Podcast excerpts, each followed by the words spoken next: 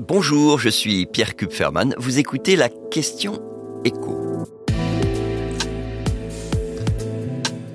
Tempête, à combien s'élèvent les factures? Il est évidemment beaucoup trop tôt pour estimer le coût des dégâts occasionnés par Kiaran, mais on sait que les dernières plus grosses tempêtes ayant affecté la France ont été très coûteuses. Et en la matière, le record reste détenu par Lothar et Martin, deux énormes tempêtes qui se sont succédées en décembre 1999. À l'époque, les dommages directs ont été évalués à une centaine de milliards de francs, soit 15 milliards d'euros. Et encore, si on prend en compte l'inflation, cette somme équivaut à 22 milliards d'euros d'aujourd'hui. Arrivent ensuite Klaus, 2009, un peu plus de 4 milliards d'euros, et Xintia, l'année suivante, 2 milliards et demi. Mais là, on parle évidemment de tempêtes d'une intensité exceptionnelle. Quand on additionne toutes les catastrophes naturelles qui frappent désormais la France, très régulièrement, on constate que la facture a tendance à grossir. 10 milliards d'euros l'année dernière.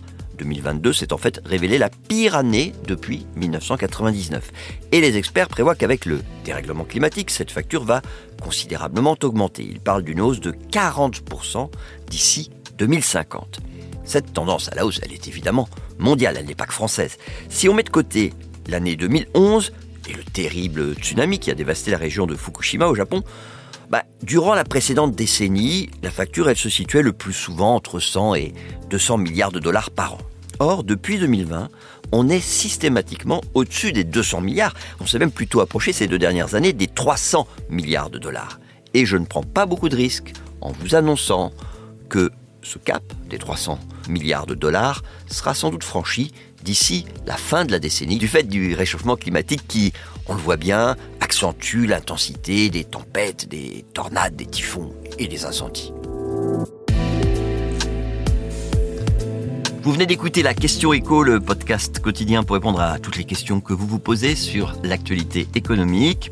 Abonnez-vous sur votre plateforme préférée pour ne rien manquer et pourquoi pas nous laisser une note ou un commentaire. À bientôt.